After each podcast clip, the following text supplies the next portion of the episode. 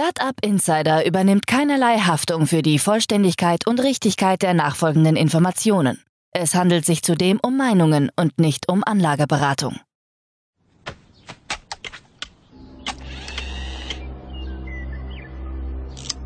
To infinity and beyond!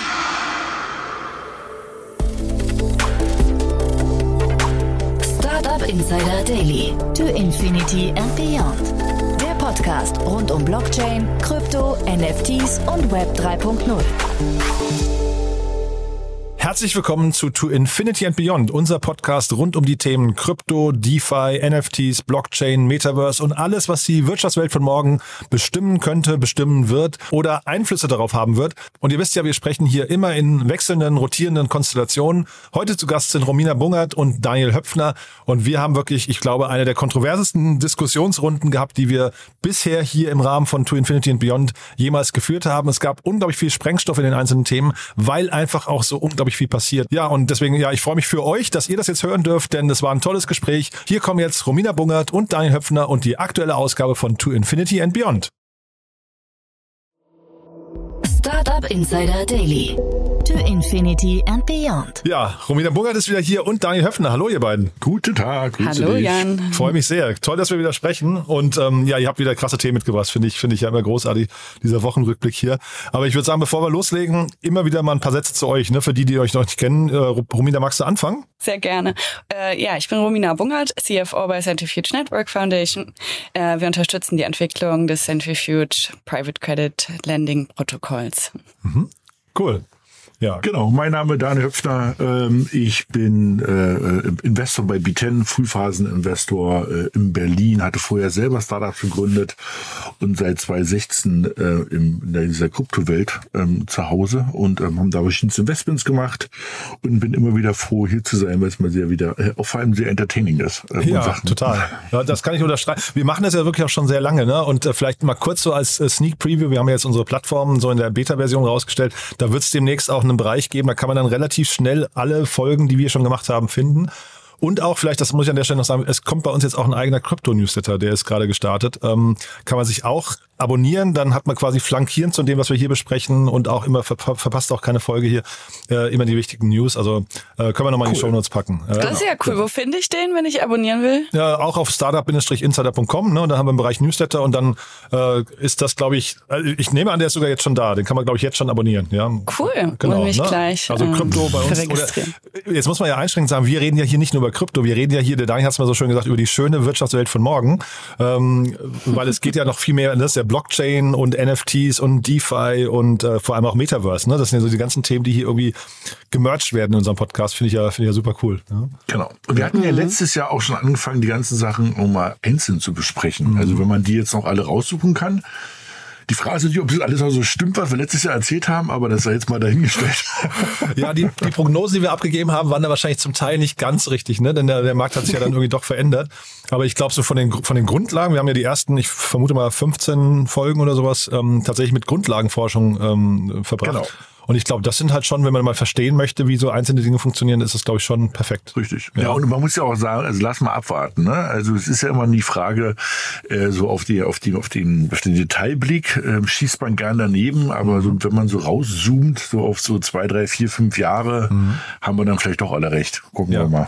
Ja, ja ich glaube, in der Frühphase, wo man auch im Experimentenstatus äh, eigentlich ist, äh, ist ja auch schwierig der Blick in die Glaskugel. Und das war ja nicht nur in der Kryptowelt, sondern auch in der sonstigen Startup äh, und ähm, ja, ja, Welt und den Kapitalmärkten so. Total. Und ich hatte jetzt gestern, ich glaube, der kommt, glaube ich, morgen raus, der Media Talk mit dem Podcast-Host vom Crypto-Ticker-Podcast. Mhm. Und der hat einfach nochmal schön gesagt, naja, wir haben einfach im Prinzip den Gartner Hype-Cycle einmal durchlaufen. Ne? Das war ein totaler Hype und dann kam das Tal der Tränen und jetzt kommt halt quasi der Pfad der Erleuchtung. Und ich glaube, so muss man das einfach auch sehen. Das heißt, ne, das hast du ja bei vielen, bei vielen äh, Geschichten, wird wahrscheinlich im AI-Bereich jetzt genauso sein. Da gibt es einen totalen Hype und danach werden jetzt viele wieder verschwinden und danach wird sich das wahrscheinlich etablieren. Genau, denke ich auch. Das glaube ich auch. Und wir sehen es ja auch bei den News, ne? Also genau, gute Brücke. Dazu kommen. Ja. Ne, also man merkt es wirklich, ne? Nicht nur so ja. gesagt. Also, ähm, äh, also, dass wir jetzt auch die Regulatorik sozusagen Einzug hält, ne? Also am Anfang standen alle so ein bisschen irgendwie äh, mit offenen Mund und irgendwie auf, aufgerissenen Augen da, irgendwie am, am, am Spielfeldrand und haben mhm. zugeguckt, was passiert. Mhm. Und jetzt kommen natürlich sozusagen der, hier der, der Bankenverband und alle möglichen kommen jetzt ins Spiel und sagen, naja, wir haben uns das jetzt mal angeguckt und jetzt haben wir mal ein paar Vorschläge. Ja, sind wir mittendrin schon, würde ich sagen, legen wir los mit den, mit den News ne? Ähm, und bin gespannt, ob es Regulierung oder Überregulierung ist. bin gespannt auf eure. Ja, ich glaube, was vor allem äh, jetzt so langsam sich äh, herausstellt, ist, wie unterschiedlich der Ansatz zwischen Amerika oder, und den europäischen Regulatoren ist. Ähm, mhm. Da sieht man jetzt so ein bisschen eine Segmentierung und welcher Ansatz der bessere ist, um auch wirklich Einfluss zu wahren.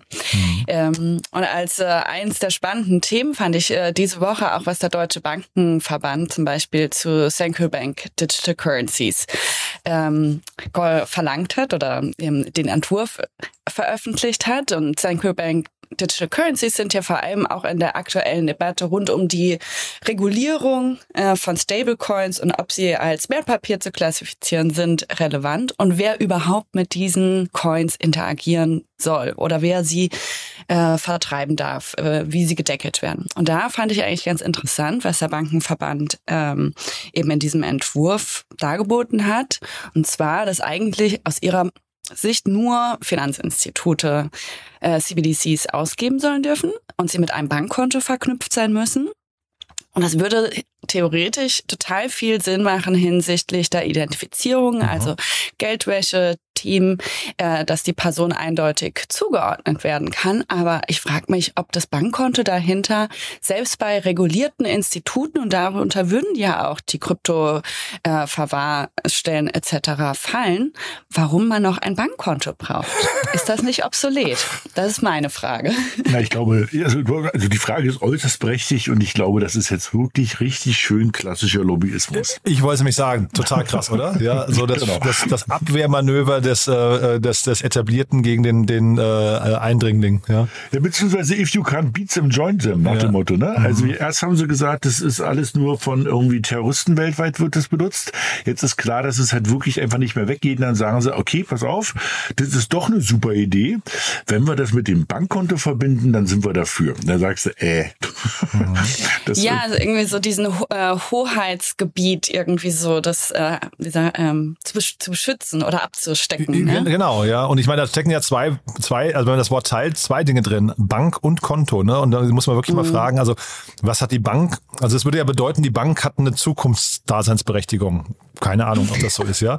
Und dann, ne? Und also weil das, das steckt ja damit drin. Und äh, das Konto weiß ich auch nicht genau. Ne? Also deswegen, ich finde das schon eine sehr, sehr fast anmaßende Denke, die damit mitschwingt. Na, ich glaube, die haben einfach auch Angst, ne? Ich meine, ja. stell dir mal vor, Apple macht eines Tages also aus ihren, aus ihren Apple-Accounts, mhm. ja, wirklich mal ein, ein, vollwertiges Konto, wo du mit Sachen halt bezahlen kannst. Ne? Also ja, da fragst du dich Konto, aber äh, ja genau, ne? Streichkonto Ding, ja, ne? genau, also Ding, ja, genau. Und dann und dann ist natürlich dann schon die Frage, warum habe ich denn eigentlich dann noch irgendwie ein Konto bei der Sparkasse? Genau. Oder? Also weil wenn wenn mein Gehalt eben ähm, also weltweit digital irgendwie transferiert werden kann und es ist egal ist, ob ich sozusagen das Ding ne, oder Wallet irgendwie äh, auf, in der Karibik, in Amerika, in Frankreich oder sonst wo aufmache und ich darüber alles zahlen kann, dann entsteht natürlich auch ein ganz anderer Wettbewerb. Ne? Genau. Ich finde, beim Bankkonto übrigens auch sehr kritisch aus Nutzersicht, dass ich immer ein Adressenausfallrisiko habe, also dieses Counterparty Risk. Wenn die Bank das nicht ordentlich managt oder die nicht richtig ähm, kontrolliert wird von der Aufsicht, dann habe ich äh, ja ein Ausfallrisiko. Mhm. Uh, also, aber bei Self-Custodial ähm, Wallets oder in einem Setup, wo kein Dritter meine Gelder hält, bin ich ja selbst dafür verantwortlich. Ähm, also aus so einer Philo Philosophie-Sicht mhm. auch sehr zweischneidig. Das Problem ist natürlich, dass du da, also da setzt du halt eine Sache voraus, dass die Leute wissend sind, ne? Und das ist jetzt ein bisschen gemein, aber ich glaube, viele Leute sind schon sehr froh, dass sie die Verantwortung über ihre Finanzen irgendwo zu so einer dritten Partei wegschieben können. Ne? Also sie sind, glaube ich, auch froh, dass sie eben dann ein Geldautomat haben. Und also, weißt du, das, ja, gut, aber im Wertpapierhandel machst du ja auch einen Eignungstest, ne? Und sagst, ja. kannst du überhaupt, bist du überhaupt dazu geeignet und verstehst du äh, Selber kann man ja auch bei einem, bei der Verwahrung deiner Assets machen, oder? Gut wär's, ja. Das stimmt. Ähm, aber interessant war, da gab es noch weitere Punkte. Es geht ja bei ähm, den Central Bank Digital Currencies nicht nur um wer, die Frage, wer sie ausgibt und mit ihnen interagieren darf, sondern ja auch die Frage der Geldpolitik, die damit äh, hm. verbunden ist, wie das an die eigentliche Fiat-Währung gekoppelt ist. Und hier waren noch zwei Punkte aus meiner Sicht ganz äh, interessant. Und zwar, dass ähm, die Höhe, also die Gesamthöhe, die einzelne Nutzer halten dürfen, auf 3000 Euro festgelegt ist. Ähm, also das Ganze wird gedeckelt Aha. und gleichzeitig, und das finde ich macht wiederum auch irgendwo technisch Sinn, dass mhm. es eine Offline-Fähigkeit geben muss. Mm, und unter Offline-Fähigkeit wird gemeint, dass der Geldtransfer auch dann möglich sein soll, wenn das Mobiltelefon des Zahlers noch äh, das des Empfängers eine Internet-Verbindung hat, weil du musst ja den Supply auch kontrollieren können. Ne? Oder du musst, selbst wenn das, Inter wenn das Telefon kaputt geht, musst du noch irgendwie an deine Funds kommen. Also das ist ein relativ interessanter Punkt. Ich frage mich, wie es umgesetzt werden soll. Na, das hatten wir ja schon bei der alten Geldkarte, ne? Also wir hatten ja sozusagen, es hat sich ja nie durchgesetzt, aber es gab ja diese Bargeldfunktion auf den alten EC-Karten. Und da war das ja auch limitiert. Ich glaube, auf 1000 Euro waren es damals. Und letztendlich war, lag dort digitales ähm, Geld, was offline durch, durch, an, also durch an, ähm, Auflegen wie NFC sozusagen übertragen werden konnte. Und ähm, dann kannst du halt natürlich auch, also du brauchtest schon natürlich ein, die, die Karte musste funktionieren und das Gerät musste irgendwie Strom haben, aber es brauchte keine Internetfähigkeit. Ne? Also es war offline, ging das. Und das natürlich, ähm, das hat funktioniert. Das war nur zu früh, womit die Sparkassen angefangen haben. Also ich will mhm. mal eine Lanze für die Sparkassen brechen, das war so in den 90ern. Da hatten die diese Bargeldfunktion eingeführt. Das hatte damals nur keiner richtig, keiner wirklich verstanden, wo die gesagt haben, ja, was soll das mit diesem Bargeld? Ich habe doch Bargeld und wenn ich Karte habe, habe ich Karte. Aber so diese Logik zu sagen, pass auf,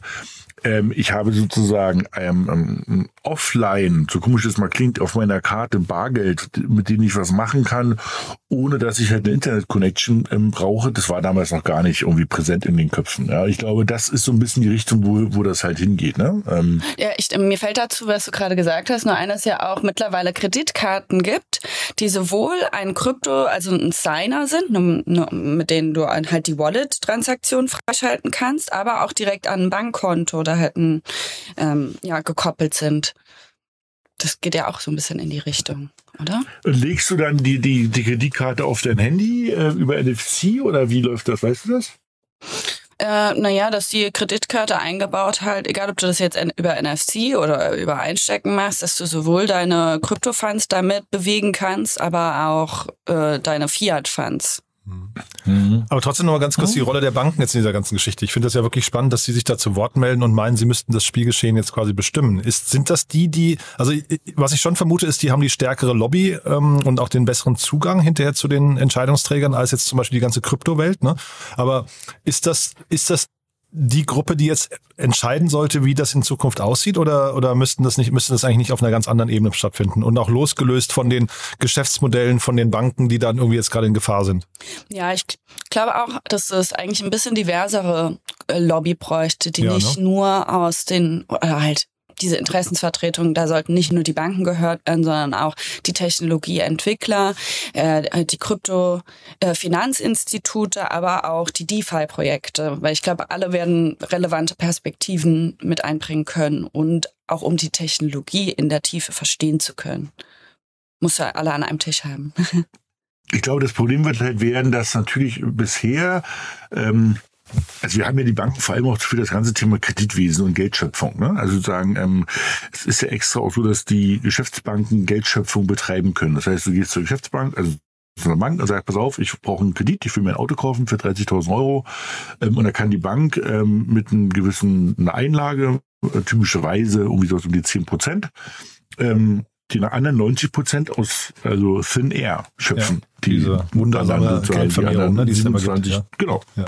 So, und natürlich ist die Frage, wer macht das in Zukunft? Ne? Und ich glaube, das ist natürlich das Privileg, also da würden dann die, glaube ich, die Banken, äh, die Banken, also bis zum Umfallen kämpfen, weil das ist ja ihr Geschäftsmodell. Ne? Aber die Frage ist ja auch, ob das ein gesundes Modell ist. Es muss auch nochmal jemand untersuchen, glaube ich. Ne? Ja. Nee, natürlich. Also ich glaube, es ist kein gesundes ja, Modell, eben, aber das ne? ist sozusagen, also erstmal läuft unser Prinzip gerade so, ne? Ja, ja. Und was du aber auch nicht willst, ist, dass du die Geldschöpfung auf die EZB verschiebst, weil auf einmal dann eben ähm, das in dem politischen Rahmen stattfindet, wo du sagst, okay, dann wird's halt noch wilder. Dann, dann, also ich glaube, da muss man, das ist, äh, Romina hat gerade gesagt, das ist fast philosophisch. Also das mhm. muss man wirklich ähm, gut überlegen. Bestimmte Akteure brauchen wir in diesem Spiel. Ich glaube, wir werden auch diese ähm, Geldschöpfung wird man auch nicht loswerden können ja, äh, für bestimmte Themen in der, in der Volkswirtschaft, weil ja dieses Stabilitätsquadrat ähm, ähm, relevant ist. Aber eben, das heißt noch lange nicht, dass wir die Banken in der Art und Weise weiterhin brauchen, die wir sie haben. Ne? Und eben, ich glaube, da ähm, ich, ich glaube, es wäre auch hilfreich, wenn da ein bisschen Wettbewerb reinkommt, um Total. mal so ein bisschen auch Dynamik da reinzubringen. Ja. Aber Daniel, ganz ehrlich, wir gucken ja immer mit dem, mit dem Blick der Startup-Welt da drauf und das, das Prinzip der Startup-Welt ist ja immer cut out the middleman. Ne? Also dann wird's halt spannend und dann kannst du eigentlich bei so einer Sache nicht den Middleman fragen, wie er es gerne hätte. Ja, ja und nein, ne? ja, dann sollten wir die dezentralen Zentralbanken fragen, wie MakerDAO und andere. ja, also ich zumindest auch fragen, finde ich, ja. Ja, ja, ja. Also du auf jeden Fall. Also, also bitte nicht falsch verstehen. Ich bin nicht dafür, dass es gehalten wird. Ich sage nur, das ist, man darf nicht vergessen, äh, was da noch für Kräfte dranhängen. Ne? Ja, ja. Also ähm, da geht's weniger um irgendwie das, äh, das Konto von Lise Müller. Das ist auch nett, aber da geht's halt wirklich um ganz das ganz große Spiel, nämlich und das Thema Geldschöpfung, womit halt jedes Jahr Dutzende Milliarden, wenn nicht hunderte Milliarden verdient werden. Und das werden sie sich nicht aus der Hand nehmen lassen. Und da muss man überlegen, kriegt man das abgebildet irgendwie äh, im, im neuen Playern, weil auf der anderen Seite musst du nämlich auch sagen, also Robin Hood oder äh, N26 ist ja alles nett, aber wenn wir mal gemein sind, das sind halt auch nur Banken. Ja, die haben halt das primäre Interface auf dem Handy. Ja, gut, aber das Prinzip ist das gleiche wie vorher. Ne? Also ich glaube, das ist ein weites Feld auch. Total. Und ich glaube, ja. wir haben ja letztes Mal schon gesagt, Regulatorik ist echt auch wichtig. Ich, es gab ja, wenn mir der Blick aufs letzte Jahr zeigt, ja, da, da muss auf jeden Fall was passieren. Trotzdem, Romina, du hast am Anfang gesagt, USA und Europa sind so unterschiedlich. Wir sprechen jetzt gerade über die europäischen europäischen Ansätze. Gibt es denn in den USA etwas, wo du sagst, das machen die eigentlich gerade besser, also zumindest auf dem Papier?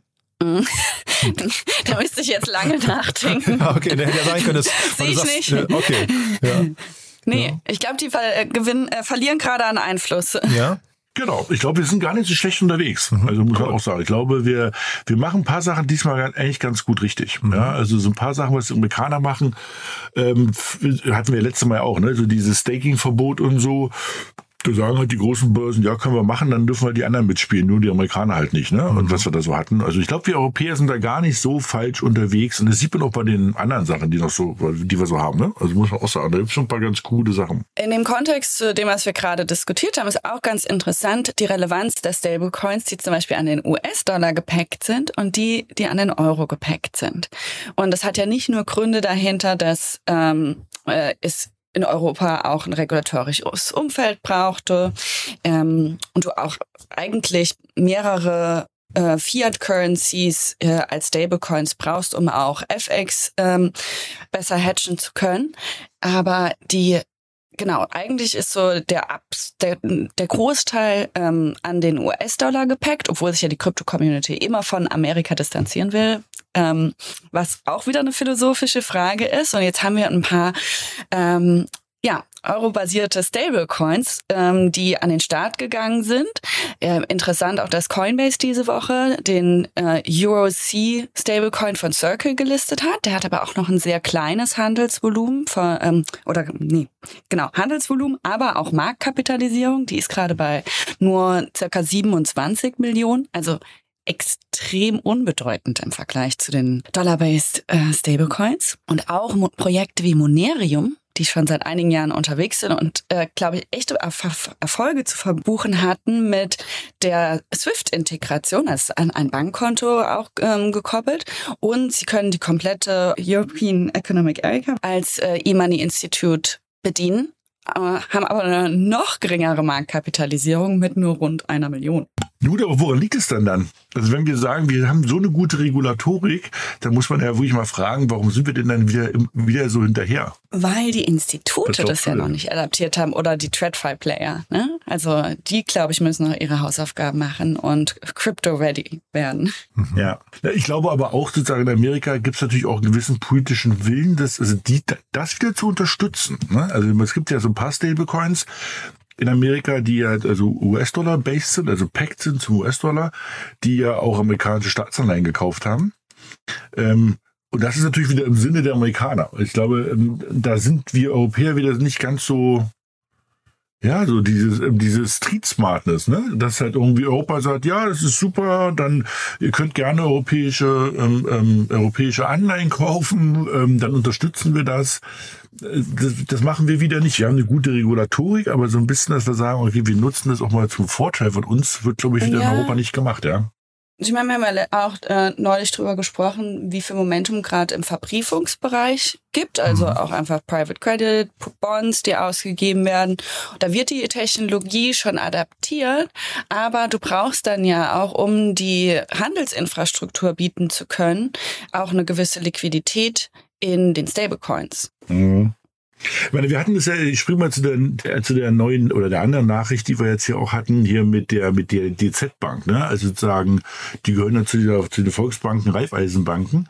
Und die haben wir jetzt wieder announced, dass sie ähm, wirklich anfangen, also Digital Assets as Custody anzubieten. Das heißt also auch diese großen Banken fangen ja jetzt also an zu sagen, naja, wir, wir, wir, wir, wir fangen mal an, den vorzugeben. Das heißt noch lange nicht, dass die jetzt irgendwie TradeFi oder andere Sachen ab morgen machen, aber zumindest sind sie ja so weit, dass sie dann eine der größten, und man muss auch sagen, ich hätte jetzt nicht gedacht, ich würde jetzt nicht sagen, die innovativste, aber vielleicht tue ich dem auch jetzt ein bisschen Unrecht, ähm, Banken ähm, Deutschlands oder fast Europas, einer der größten Banken, anfängt, äh, so mit dem, ja, mit Mitaco, ähm, wirklich zu sagen, wir, wir gehen in diesen Bereich rein und bieten ähm, Custody-Lösungen für unsere Kunden an. Das ist ja erstmal ein gutes Zeichen. Oder ja, du? auf jeden Fall. Jeder, jede weitere Bank, äh, die äh, Crypto Custody oder Digital Asset Support äh, anbietet, ist wichtig. Ja. ja, also genau, ich wollte die Brücke wieder schlagen, deswegen habe ich gelacht, ne, zu, zu den Banken von vorhin. Also es ist natürlich irgendwie cool zu sehen, die, man braucht diese großen Brands wahrscheinlich, ne? Zeitgleich ist mir die Rolle, die sie dann spielen möchten, noch nicht ganz klar, also auch dauerhaft, ne? Weil ich ich finde, bei dem, was wir vorhin so ein bisschen, ein bisschen jetzt auch kontrovers diskutiert haben, man merkt ja, der Markt ist eigentlich komplett im Umbruch. Ne? Das heißt, das kann schon sein, dass wir da auch vielleicht uns von ein paar Playern irgendwann oder auch von, von, von irgendwie so einem Layer oder sowas mal irgendwann verabschieden müssen. Also Dinge, die, die wir über Jahre, Jahrzehnte, Jahrhunderte irgendwie ähm, als, als Bank wahrgenommen haben, sind vielleicht in Zukunft gar nicht mehr so relevant wie, wie heute. Mhm. Ja. Das glaube ich, auf jeden ja. Fall, klar. Ja.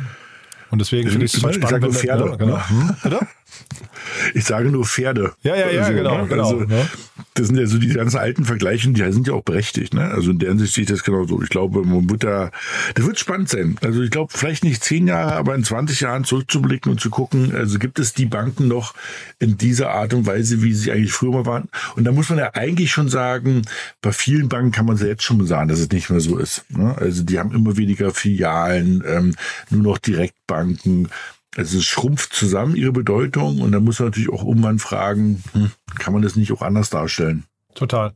Also hat mir neulich gerade jemand gesagt, wir haben wirklich gerade so aufregende Zeiten, was die Technologiemöglichkeiten ähm, angeht. Ne? Du hast es im AI-Bereich auf der einen Seite, aber jetzt auch hier finde ich, da werden einfach so Muster, die man und und und was nicht ähm, Strukturen, die es gab in der Vergangenheit, die werden einfach einmal komplett durchgemischt. Ne? Das ist schon äh, schon interessant, finde ich. Also toll dabei ja. zu sein, muss ich sagen. Ja. Ja, Aufregend fand ich auch gerade ein gutes Wort. Ja. Ja, äh, du, klar, da, da, ich meine, das ist natürlich, und dann, dann siehst du halt solche Abwehrkämpfe hier gerade mit den, mit den Lobbyisten und sowas. Das ist dann einfach Teil des Spiels, ne? Aber ich äh, finde das schon, schon cool, das so von der Seiten, Seitenlinie aus zu betrachten. Ne? Findet ihr denn, dass ähm, was ähm, die ähm, großen Aufsichten oder ähm, Verbände eine Äußerung von sich geben, ist das fundiert ist oder ist es eher Richtung Panikmache, um Einfluss zu wahren? Also ich meine, auch vom IMF gab es ja diese Woche auch nochmal News. Mhm. Ja gut, der hat ja richtig geschrien, ne? Also das war, wo du sagtest, also der hat ja wirklich irgendwie Angst und Schrecken verbreitet mit mhm. seiner Nachricht, dass sozusagen ähm, Krypto ihn ja sozusagen alles äh, die Macht aus der Hand nimmt. Ne? Also wie war es gewesen? Wir unterminieren das globale Geldsystem. Er hattest, okay. Aber es gibt ja aber diesen Satz, ne? Also am Anfang irgendwie äh, wirst du halt verteufelt, irgendwann verlächelt und irgendwann bist du der große Gegner und am Ende wirst du halt siegen. Und ähm, ich glaube, das ist so gerade der Zyklus, den wir hier auch erleben. Ähm,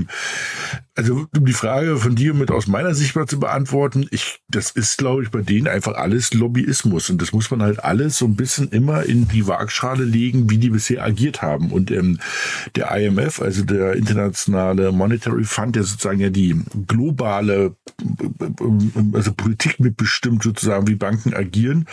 Na gut, der ist natürlich seinen, seinen Lobbyisten verpflichtet mhm. in den Banken. Und eben in dem Moment, wenn halt das alles über dezentrale Strukturen Strukturen läuft, dann kannst du es halt auch weniger kontrollieren. Das darf man immer nicht vergessen. Also es gibt natürlich auch immer noch so ein Interesse auch von Staaten, auch wenn wir alle, oder also wir zumindest in der, in der, in der Freiheit leben und der Demokratie leben, gibt es natürlich trotzdem den Reflex, gerne Sachen kontrollieren zu wollen. Und ähm, wenn du eines Tages das SWIFT-System nicht mehr brauchst, weil du es halt ähm, viel effizienter direkt machen kannst oder das IMF-System oder andere nicht mehr brauchst, dann musst du natürlich fragen, ähm, da gibst du ja Macht aus der Hand. Und das wollen die natürlich nicht. Und ähm, also ich erinnerte euch noch, wir hatten mal die Diskussion bezüglich Mining. Ich will jetzt noch ganz kurz, also mal so einen ganz kurzen Haken reinhauen, wo wir gesagt haben, wir glauben, dass das ganze Thema Krypto und Blockchain dann richtig groß wird, wenn mindestens 50 Prozent der Hashpower in der westlichen Welt ist. Und nun kam ja ein Glück China so ein bisschen ähm, ähm, zur Hilfe nach dem Motto und hat es ja verboten im eigenen Land. Ja.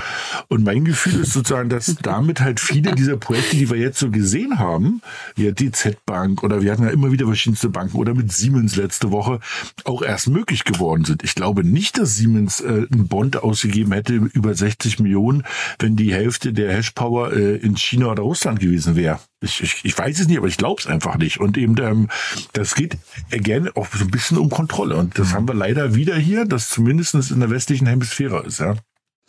Ja, aber die Kontrolle ist ja auch dann ähm, analog zu blindem Vertrauen der Bürger gegenüber ihren Zentralbanken oder den Finanzaufsichten. Und das ist ja auch nicht gesund, oder? Nee, genau.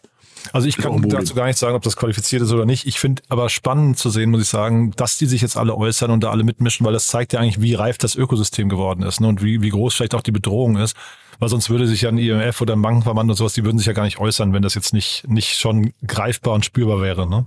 Ja, also ich glaube, es reicht, wenn man sich die Überschrift anguckt. Ne? Ich habe es gerade nochmal aufgemacht hier. IMF calls for coordinated action over fears crypto could undermine global monetary system. Wo du sagst, okay, also härter geht's bald nicht mehr. Ne? Ja. Also, Hetzerisch, ja. ja. Das ist irgendwie, ja, äh, die rufen zum Angriff nach dem mhm. Motto, ja, wo du sagst so, boah, das ist schon krass. Ja, aber habt ihr gesehen, die EU-Kommission, die ist ja mit ihrem, ähm, mit ihrem Entwurf, dem neuesten Entwurf zu der Geldwäscheregulierung, wieder ein bisschen zurückgerudert. Da gab es ja auch eine ähnlich harsche ähm, wie sagt man, Ansatz ähm, im Sommer oder wie war ja. das? Im März. Im März war die ähm, kam die äh, Transfer of Funds Regulation äh, der Entwurf raus und der war ja extrem Crypto Hostile. Mhm. Da wurden ja vor allem unhosted Wallets ähm, angegriffen äh, und so, dass auch sogar die Interaktion mit unhosted Wallets, äh, also vorgeschlagen wurde, sie zu verbieten, während der jetzige Entwurf davon ein bisschen zurückrudert ist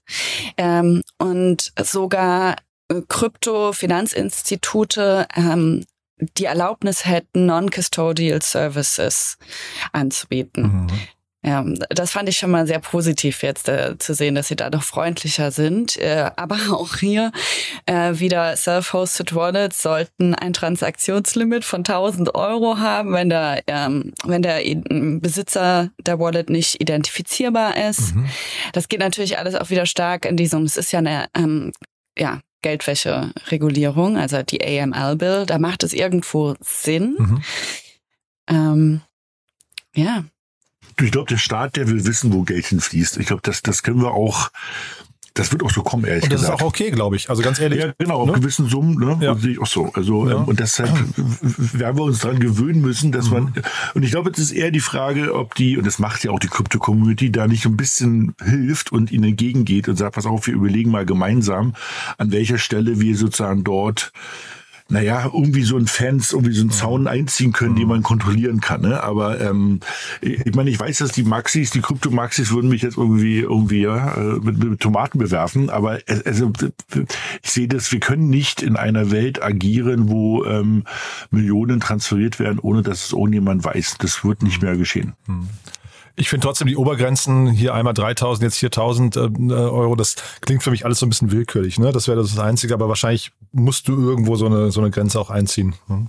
Ja. Mhm.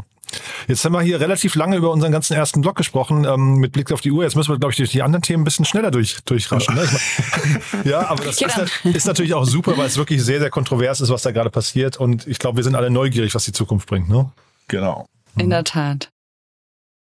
Ja, ähm, anknüpfend eigentlich auch so ein bisschen an dieses Self-Hosted Wallet-Thema hatten wir ja auch in der L2-World, also Layer 2 Blockchains, äh, diese Woche große News ähm, mit der Ankündigung von Coinbase, ihre eigene äh, Layer 2, die unter dem Namen Base äh, gelauncht wurde. Mhm. Ähm, ja, die basiert auf dem Open Source Protokoll von Optimism. Und äh, direkt zu Launch, also ist die ganze Chain hat natürlich einen eigenen Token, der Base genannt ist, also sozusagen ein Access-Token auch darstellt, aber auch äh, erlauben soll, auf in unterschiedliche L1s und L2s ähm, frictionless ähm, ja, sich bewegen zu können.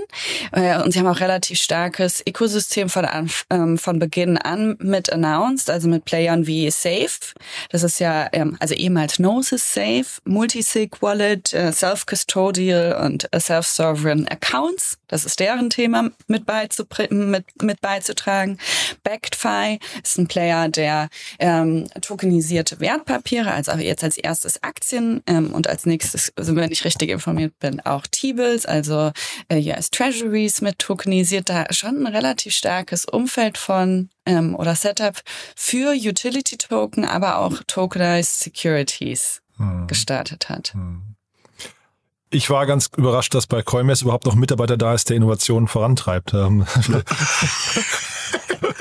ja, also Hast du nicht das Gefühl, dass das die Pioniere sind, die für uns diese Lobbyarbeit machen für die DeFi-Community? Doch, also doch, aber die haben halt so viel Lohn entlassen. Ich wusste nicht, dass da noch einer da ist, der also mehr als es nicht also. an- und ausschalten kann, weißt du? Ähm, ja. Die haben ja das, die haben ja die zweite Entlassungswelle gerade wieder mit, glaube ich, 1000 Leuten oder sowas ähm, ja, hinter sich. Äh, also das ist schon bei Coinbase, ähm, ich, Daniel, ich erinnere mich an unseren Talk damals noch, als die an, an die Börse gegangen sind, wo wir beide ja. gesagt haben, das ist quasi die, die neue, ähm, also da waren wir, glaube ich, beide sehr bullish, ne?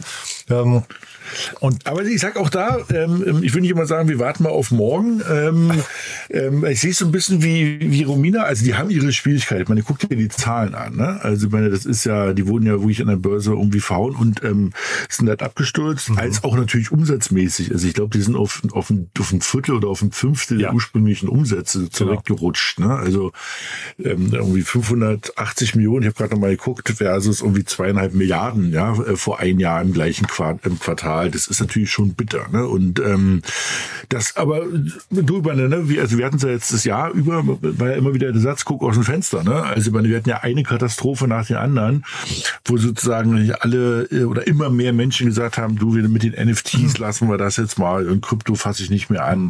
Ähm, aber ich glaube, mit der, mit der Erholung des Marktes und der Professionalisierung des Marktes sind die halt ein super positionierter Player. Ich meine, die hatten halt einen großen Wettbewerber oder haben haben zwei große Wettbewerber. Einer ist, ist Binance und einer war halt, ähm, war, oder also einer ist auch Kraken. Auf wen ich noch anspiele, ist halt unser Lieblingsfreund FTX. Ja, also, so, den hat's ja irgendwie zerlegt, irgendwie aufgrund von Betrug. Ähm, und deshalb muss ich sagen, ich glaube, Coinbase hat da schon noch eine, hat eine super Zeit vor sich. Und eben ähm, erstmal auf das bezogen, was, was Romina erzählt hat, sozusagen, dass die jetzt eine eigene L2 rausbringen.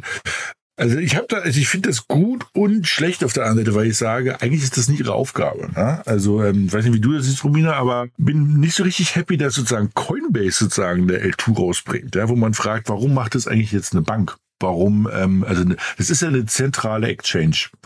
Ähm, ich meine, es hätten ja auch jemand anders könnte ja diese, diese Power nochmal auf die Straße bringen und ja, so eine. Da habe ich eine starke Meinung zu. Gut, dass du das ansprichst.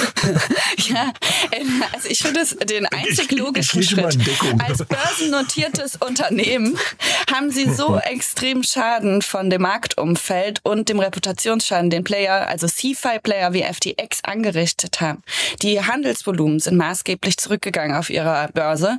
Ähm, und das wird mit Sicherheit auch ähm, zum großen Teil aus dem Retail-Handelsvolumen, also den generell Interessierten, den Spekulatoren etc. kommen. Das ist für das Haus, für die Mitarbeiter, die auch, also die Personen, die ich kennengelernt habe, respektiere ich alle sehr. Ich habe das Gefühl, es sind ähm, also absolute OGs und Pioniere, vor allem was die Intersektion zwischen Technologie und Regulierung angeht, haben sie immer eine große Pionierarbeit geleistet und auch in Kauf genommen, dass sie, wenn sie sich politisch äußern gegenüber ähm, den jüngsten Headless Chaos Aktionen der SEC, hat ja auch immer der Aktienpreis, ähm, also dann einen Abschlag erfahren. Und das ist extrem mutig.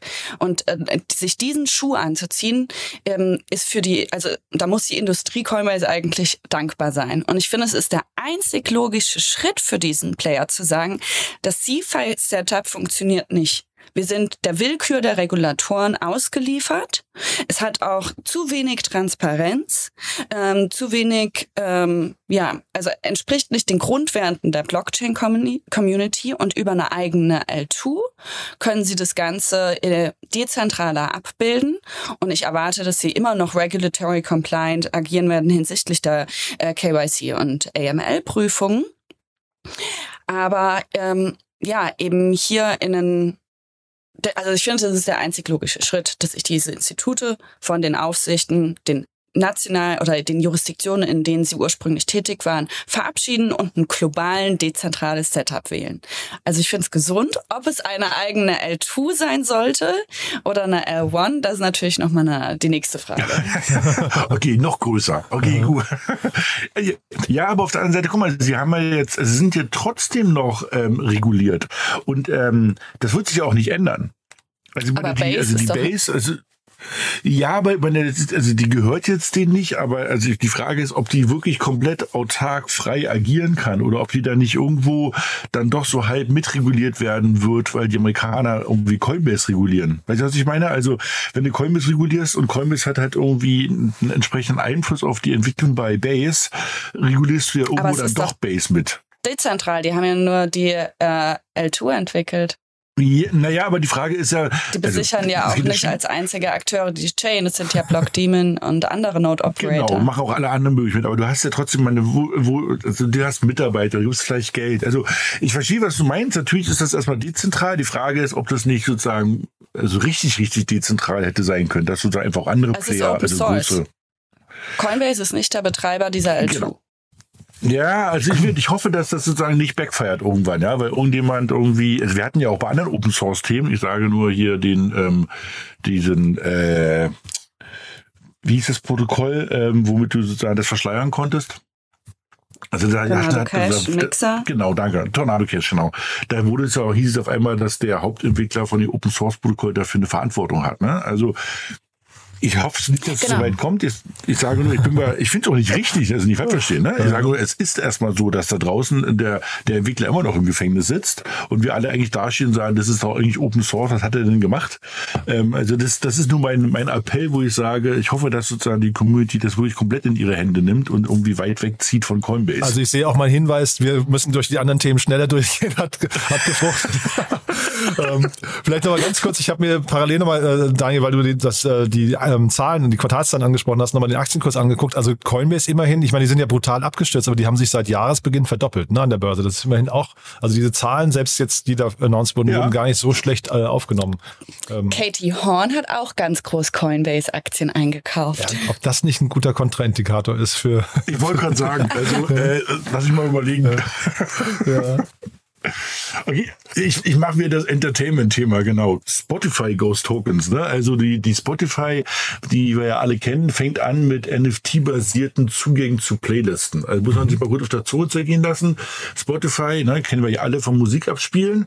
Was du jetzt machen kannst, du kannst sozusagen, ähm, wenn du bestimmte NFTs hast ähm, von, von deiner Band, ähm, kannst du die connecten über dein Wallet, dann darüber mit Spotify und dann werden spezielle Playlisten freigegeben.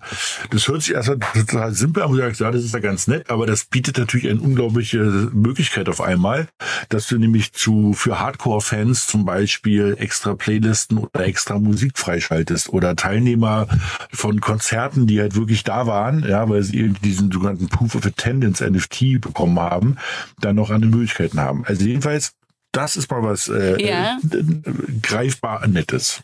Ja, ich finde es auch total cool, dass sie es machen. Und interessant war jetzt bei diesem ersten Launch, dass sogar nur NFT-Holders aus gewissen NFT-Communities Zugang zu diesem Token-Based Feature bekommen. Also zum Beispiel Moonbirds und noch ein paar andere NFT-Communities. Das heißt, wenn ich jetzt diese Playlist äh, äh, hören möchte, muss ich mir für über 6 ETH ein Moonbird kaufen. Wirklich? Ja, ich habe geguckt, wo stehen die denn gerade? Also okay, ist es mir wert, 6 ETH, also wo steht Ethereum gerade, also wie viel Tausende von Euro, Ja, um diese 10.000 Playlist Euro zu hören. ungefähr. Das ist was super Exklusives, ne? Das ist ja krass. Das ist ja dann ein Status äh, auch schon, wenn du die Zugang zu dieser Musik hast. Ja, aber das kann ja die Genau. Musikindustrie Also, aber die komplett auf Idee den ist Kopf halt super, stellen. Ja. Hm. Ja, wenn das richtig spannend wird, dann jetzt machst du mal noch einen Schritt weiter und sagst, pass auf, ähm, die NFTs bekommen nur die Leute, die zum Beispiel sehr früh irgendwie so Early Believer waren von irgendeinem Künstler. Ja, wenn ich zum Beispiel in meinem zweiten Leben entscheide, ich wäre irgendwie doch nochmal Rapstar, dann gebe ich halt diese NFTs raus und alle, die halt sehr früh diese NFTs gekauft haben, kriegen zum Beispiel immer zuerst das Album bei Spotify. Also es gibt halt super interessante Möglichkeiten, was damit möglich ist. Ne? Was heißt denn das für Spotify jetzt? Weil das ist ja super interessant, ähm, dass die sowas machen. Ich habe die, die Tragweite offen gestanden ein bisschen unterschätzt gerade. Ähm, weil die haben ja, die haben ja momentan das Problem eigentlich, dass sie ein Geschäftsmodell haben, was nicht funktioniert, weil sie eigentlich mehr ausgeben, als sie einnehmen äh, und äh, immer auch pro Nutzer nur, was weiß ich, 10 Dollar oder sowas im Monat bekommen können. Jetzt könnte sich das ja komplett ändern, oder? Ja, ich glaube, dass ähm, über NFT-basierte Musik gehen ja auch die Royalties alle direkt an die Künstler. Und das ist ein extrem großer Trend. Da gibt's ja ganze Credit-Funds, die nur in Royalty-Streaming, also investieren, so wie früher Universal oder so, den Künstlern, die vorfinanziert haben, um ein Album zu produzieren, machen das mittlerweile ganze Credit-Funds. Ähm, und eigentlich haben sie da auch so ein bisschen ja das Problem, dass ihnen eigentlich das Revenue-Modell ähm, flöten geht. Aber über diese tokenbasierten Zugänge können sie ja eigentlich auch über jeden Zugang auch wieder monetarisieren. Ja. Total spannend. Ich glaube auch, dass sie damit sozusagen ähm, so, ähm, ich sag mal, Offline-Communities mit sich reinziehen. Ne? Also Offline-Communities, so hört sich katholisch an, auch das, was du gerade gesagt hast. Das heißt, du machst eine Vorfinanzierung von Künstlern. Du hast Communities, die halt irgendwie Hardcore-Fans sind, die bei irgendwelchen Konzerten waren. Das heißt, du, du holst dir auf einmal neue Revenue-Streams mit rein, die halt alle dann gipfeln, dass du halt dieses berühmte goldene Ticket hast, mit dem du halt irgendwas extra bekommst. Und das goldene Ticket ist halt NFT. Und man muss auch sagen, wenn man das so sieht, ich habe es ja noch nicht live gesehen auf dem, auf dem Telefon, weil es wirklich jetzt, wir haben ja Glück, es läuft in Deutschland. Es ist einer der Testregionen neben Australien, Neuseeland und UK, glaube ich. Du brauchst halt ein Android-Telefon, aber es wäre echt mal interessant zu sehen, wie das funktioniert. Also das ist schon, das ist mal, ähm, ähm, ich habe auch nicht erwartet, dass das kommt, ehrlich gesagt. Ich hatte das nicht auf dem Schirm. Also ich habe neulich schon so ein Music NFT ähm, Reveal Pack gekauft. Das ging so ein bisschen in die Richtung, also gab so einen Vorgeschmack da drauf. Ja, Aber war cool. natürlich nicht auf Playlist, weil dann, also auf der Spotify, also war keine Spotify-basierte Playlist und dann hatte ich das Problem, ich hatte das in meiner Wallet und auf OpenSea und dann kann ich zwar abspielen, aber eigentlich ist es nicht so exklusiv gewesen oder nur meins. Aber die Ja, Technologie dahinter, wie die das strukturiert haben, dass dann ein NFT, wenn er revealed wird, äh, neue NFTs mintet, das war total flashig. Aber Hab trotzdem Video gefragt, gemacht. also ich, ich meine, Sp- Spotify mit seinen 500 Millionen Nutzern, wie viele davon sind überhaupt die Zielgruppe für so eine, so eine Art von äh, Projekt? Also wie groß ist, sind die, die jetzt so weit vorne dran sind und dann irgendwie auch noch solche NFTs? Oder heißt es auch, dass Spotify irgendwann eigene NFTs rausgibt, die dann vielleicht diese, ja, genau, ja, na klar, diese ja. Moonbirds und sowas ersetzt? Ja. Also ich glaube, die, die, die, die direkte Zielgruppe ist im, im kleinsten Promillbereich. Ich Aber gedacht, das ist ne? natürlich irgendwie zum Flexen, also angebend das perfekte Ding halt. Mhm. Ne? Also ich glaube, dass, also es gibt ja immer diese, die, diese, diese gute Frage, wo kommt denn die, die, die nächste Milliarde an Krypto-Usern her? Also das ist hier auf jeden Fall was, wo irgendwie mindestens 50 Millionen in diesen Markt gezogen werden können. Ja, weil eben, ähm, wenn das einfach gemacht ist und du halt simpel diese NFTs bekommst und damit so eine Sache ermöglicht, das ist schon cool. Also auf jeden Fall. Ja, und für Spotify, wenn es dann eben nicht diese äh, 10.000 für Moonbird, sondern eher vielleicht die 100 äh, Euro Dinger sind, ne, dann ist das natürlich trotzdem eine super spannende, lukrative Einnahmequelle nochmal, die sich da erschließen. Mega cool. Okay, Spotify-Aktien kaufen. Also ich, hier keine Anlagetipps hier, ne? Das aber, aber das ist, Note to yourself. ja, genau. Ja, ja, aber es ist ja trotzdem spannend, da passiert was, ne? Ja, Ja. ja. Du, dann lass uns vielleicht nochmal zum letzten Thema für heute gehen. Das ist ja, wird ja nochmal bunt äh, zum Ende, ne? Ach komm, wir müssen das, wir brauchen das jedes Mal. Wenigstens einmal muss es dabei sein. Ja, cool. FTX. Ja. Ja. ich glaube, der, jeder, der nicht weiß, was die drei Buchstaben irgendwie bedeuten, der hat das letzte Jahr, glaube ich, zumindest nicht in der Kryptowelt verbracht. Aha. FTX, einer der größten Betruge und Crash, die wir letztes Jahr hatten. Aber eine Sache gibt's oder zwei News gibt's. Nummer eins ist FTX Japan, die das nämlich alle scheinbar sehr vorbildlich gemacht haben. Ich glaube, die wurden irgendwie komplett überrannt, was da gerade passiert. Ähm, die machen die Türen auf oder haben gestern die Türen wieder aufgemacht und haben gesagt, sie fangen wieder an mit Auszahlungen, weil sie haben auch alles sauber getrennt zwischen den Einlagekonten und den Anlagekonten. Also so wie man es eigentlich auch macht, ne? Aber außer die Amerikaner halt.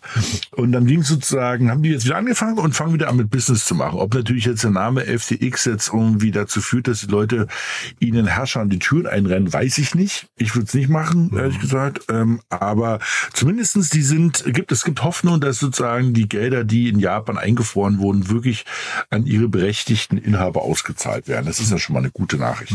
Und die zweite Nachricht, ähm, wir bleiben mal bei den anderen drei berühmten Buchstaben SBF, nämlich Sam Bankman-Fried. Das ist sozusagen der, der Chef vom Janssen, ne, der sozusagen ähm, FTX gegründet hat und der auch, ehrlich gesagt, also mit einer hohen Wahrscheinlichkeit ähm, ähm, also angeklagt wird, ähm, hat ähm, in der Zwischenzeit, also nicht in der Zwischenzeit, das ist falsch, der hatte vorher, das ist halt auch so ein bisschen, weil wir ja immer gesagt haben, wir machen daraus irgendwo mal eine Soap, aber ich glaube, auf die Idee sind schon andere gekommen und haben sich die Rechte gekauft.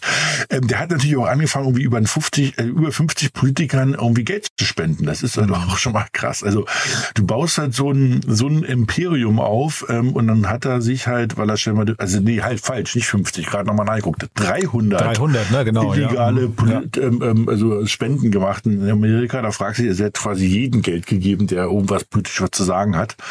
Und das ist schon krass, also was da Mhm. alles zusammenkommt. Und ähm, wenn das wirklich mal alles auseinandergefummelt wird, ist es, glaube ich, erstens ein super Film und ein super Buch. Also ähm, wen er da alles Geld gegeben hat, von wo da überall Geld kam und wer da alles seine Finger drin hatte. So wie es aussieht, wird äh, SPF nicht mal aus dem Gefängnis rauskommen oder bei all den Criminal Charges und den Haftstrafen, nicht. die da dran gekommen sind. Nee, also wenn du das so anguckst, also das, Über 30 Jahre war eine der letzten Zahlen, die ich gelesen habe. ja. Na, aber das ist ja jetzt schon wieder eine neue Anklage, ne? Also sozusagen, Ja, ja, genau. das kommt ja jetzt noch on top. Das heißt, wenn er also irgendwie mit, keine Ahnung, wie alt er ist, Ja, 30 oder so, irgendwie mit 60 rauskommt, dann Älter. Ein, einen haben wir noch, einen haben wir immer noch, ne? Also, aber man muss auch sagen, also wir lächeln jetzt gerade so rüber, aber wir hatten es ja letztes Jahr ein paar Mal, ne? Also wie viel Milliarden an Geld da von irgendwie ähm, ähm, Anlegern irgendwie veruntreut wurde, das ist halt auch echt eine Nummer gewesen, ja. Also. Aber ich finde, die Zahl ist halt auch wirklich 300. Das, wir reden ja eigentlich über illegale Spenden. Ne? Oder, man weiß jetzt nicht, was das auf der Empfängerseite bedeutet, aber wir hatten ja hier auch diese Korruptionsaffäre hier im EU-Parlament im Zusammenhang mit Katar, ne? diese ganze Geschichte, wo dann auch relativ schnell durchrasiert wurde und jetzt sehr viele Leute nicht mehr Politiker sind, die es mal waren. Äh, Ja. Das kann natürlich auf der anderen Seite auch bedeuten, dass da jetzt nochmal eine ganz neue Kategorie von Menschen in den Strudel von FTX und äh, SPF dann reingerät. Ne? Ja. Ja, wobei in Amerika Political Donations ja in einem viel höheren Umfang zulässig sind als in Deutschland oder Europa. Okay, aber in den Artikeln, die ich jetzt gelesen habe, reden Sie immer von illegalen Spenden. Das kann natürlich sein, das bezieht sich nur auf ihn, aber es kann auch natürlich ja. sein, dass da irgendwie, wir haben ja vorhin über die Regulatorik gesprochen, vielleicht, weißt du, wenn da von Unknown Wallet zu Unknown Wallet irgendwie äh, was, was, also who knows, ne? Genau, ja. wer weiß, was da ja. alles passiert ist. Und das finde ich, also an der Stelle finde ich es cool, wenn aufgeräumt wird, ganz ehrlich. Also, weil auf Korruption Fall. auf politischer Ebene ist das, das ist wirklich das Schlimmste, was es gibt. Ja, das, das darf kein, kein Businessmodell werden, ja. Ja. Er hat gewusst, warum er es gemacht hat, hä? Ja, spannend der Typ, ne? Die, also dieses, dieses Milchbubi-Gesicht, wo man immer gedacht hat, der kann doch hier, der kann doch keine Fliege was zu Leide tun. Genau. Ja. ja. ja. Und dann ist er eigentlich, hat er wirklich, der hat so faustdick, faustdick in den Ohren scheinbar. Ja. Naja, ey, das war ein spannender Talk heute, muss ich sagen. Sehr, sehr viel Kontroversen drin. Ja. Äh, bin sehr gespannt, wie es weitergeht. Ich glaube, bei all den Themen bleiben wir dran. Mein, mein Favorit ist offen gestanden das ähm, Spotify-Thema. Das gucke ich mir jetzt nochmal ein bisschen in Ruhe an. Da, da also das finde ich krass, was da möglich ist. Ähm, und wer da vielleicht auch noch kommen wird ne, im Entertainment-Bereich, weil dieses Thema Stars und so weiter, da diese Zugänge, über die wir gerade gesprochen haben, das hat schon viel Fantasie, finde ich. Ja. ja. klar, weil du fragst natürlich, also noch, noch mal so ein Incumbent, ne? Also meine, welche Aufgabe hat dann Universal irgendwann nochmal, ne? Mhm. Also wenn du die Stars über die Community findest, weil sie mhm. empfohlen werden oder über Social ja. Networks, wenn du diese finanzierst über diese Funds, von denen Romina mhm. gerade berichtet hat, ja. und wenn du dann Influencer hast auf, auf äh, Instagram oder irgendwelchen anderen Plattformen, die halt Millionen Reichweite haben, dann fragst du dich natürlich irgendwann, naja, das Ding hier auf eine, auf eine Kassette drucken und eine CD pressen, das, das brauchen wir nicht mehr und das kannst du auch so. Und dann fragst du dich, was, was, was macht ihr noch? Ne? Ja, also. Total. Und wie gesagt, für die ganzen Musiker, die Modelle funktionieren ja momentan auch nicht. Die, die einer und verdienen einfach viel zu viele Zwischenleute mit. Ähm, auch da, ne, ähnlich wie bei den Banken, gar nicht so schlecht, wenn mal aufgeräumt wird. Jupp. Ja. Cool. Ja, also ganz, ganz toll. Dann lieben Dank, dass ihr da wart. Hat mir echt großen Spaß gemacht. Und dann euch ein schönes Wochenende. Und ich freue mich dann schon auf die nächste hitzige Diskussion nächste Woche. Ja? Genau. Ja. Schönes Wochenende. Bis War dann. Spannend. Bis zum nächsten. Ciao. Tschüss. Startup Insider Daily to Infinity and Beyond. Der Expertendialog mit Daniel Höpfner und Kerstin Eismann rund ums Thema Krypto, Blockchain und Web 3.0. Ja, das waren Romina Bungert und Daniel Höpfner und ich glaube, ich habe nicht zu viel versprochen. Das war eine richtig coole Ausgabe, ein bisschen länger als sonst, aber ich glaube, ihr werdet es uns verzeihen. Es steckte halt einfach unglaublich viel drin und es hat mir einfach total Spaß gemacht zu sehen, wie die beiden oder wir zu dritt dann eben einfach diese Themen ja einmal durchgegangen sind, diskutiert haben und von verschiedenen Seiten beleuchtet haben. Ich fand es super kontrovers und auf der anderen Seite super relevant. Wenn es euch gefallen hat, wie immer die Bitte, empfehlt diese Folge gerne weiter, empfehlt diesen Podcast gerne weiter. Ihr habt es ja gerade gehört, wir werden demnächst auf unserer Plattform startup-insider.com auch die Folgen in einer eigenen Kategorie nochmal auflisten, damit ihr auch die alten Folgen sehr schnell findet, also quasi als Service für unsere Hörerinnen und Hörer. Und ihr habt es gehört, wir bringen einen Krypto-Newsletter raus, den findet ihr auch bei uns auf der Plattform im Bereich Newsletter und auch da nochmal flankieren zu der Ausgabe von heute gibt's da relativ viele News, die wir einmal pro Woche auch als Wochenrückblick versenden. Einfach mal vorbeischauen, den Newsletter gerne abonnieren, der kostet kostet nichts, kann man jederzeit wieder abbestellen, wenn er euch nicht gefällt. Von daher, ja, danke dafür und ansonsten euch erstmal ein wunderschönes Wochenende. Ja, und ich hoffe, wir hören uns morgen wieder. Ich habe es ja vorhin kurz erwähnt. Morgen der Kryptoticker IO Podcast bei uns zu Gast im Media Talk. Das heißt, wir sprechen darüber, was der Kryptoticker IO Podcast vielleicht anders macht als wir, warum man den vielleicht auch hören sollte. Ist ein toller Podcast, hat mir auf jeden Fall großen Spaß gemacht, das Interview. Am Sonntag dann unser Bücherpodcast Startup Insider Read Only mit meiner lieben Kollegin Annalena Kümpel. Und dann hören wir uns wieder in gewohnter Frische am Montagmorgen mit den News. Bis dahin, alles Gute. Ciao, ciao. Thank you.